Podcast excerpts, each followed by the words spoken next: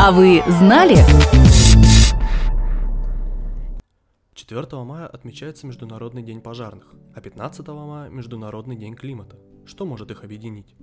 Дело в том, что изменение климата и природные пожары создают замкнутый круг взаимного влияния.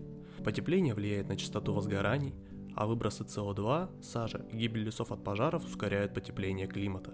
А значит, говоря условно, пожарные защищают планету от глобального потепления так же, как леса и села от пожаров. Присоединиться к этому могут не только выпускники колледжей и вузов при МЧС. В России с середины 19 века существует движение добровольных пожарных. Добровольные пожарные – волонтеры, которые тушат природные пожары и занимаются просветительской деятельностью и профилактикой возгораний. Первое добровольное пожарное общество появилось в 1843 году в городе Осташкове Тверской губернии. В то время государственные пожарные тушили только города, а с огнем в селах, деревнях и лесах приходилось бороться местным жителям. Постепенно то там, то тут стали возникать пожарные дружины и общества, пока в 1960 году их не объединили во Всероссийское добровольное пожарное общество. Эта общероссийская общественная организация действует до сих пор – в 2011 году в России даже приняли федеральный закон о добровольной пожарной охране, регулирующий деятельность волонтеров пожарных.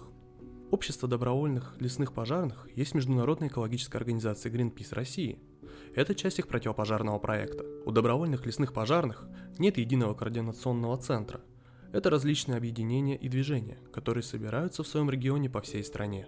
Лесные пожарные Greenpeace тушат небольшие пожары, когда сил государственных служб не хватает. В сельской местности, городах и на природных территориях, в том числе особо охраняемых. Еще они занимаются поиском очагов торфяных возгораний. Торфяные пожары наиболее опасные и трудные в тушении. Если найти очаг пожара на ранней стадии, можно предотвратить крупную катастрофу. Для поиска добровольцы изучают координаты тепловых аномалий, которые показывает спутник, и сравнивают их с картами. Если поблизости есть торфяник, пожарные выезжают на место и ищут его.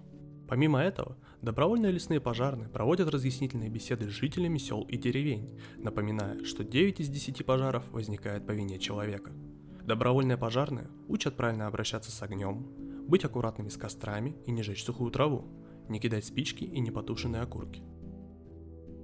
Присоединиться к добровольному противопожарному движению может любой человек старше 18 лет и не имеющий противопоказаний по состоянию здоровья. Подготовку к тушению пожаров проводит Greenpeace. Он организует выездные учебные лагеря, семинары и тренинги, выпускает методические и информационные материалы.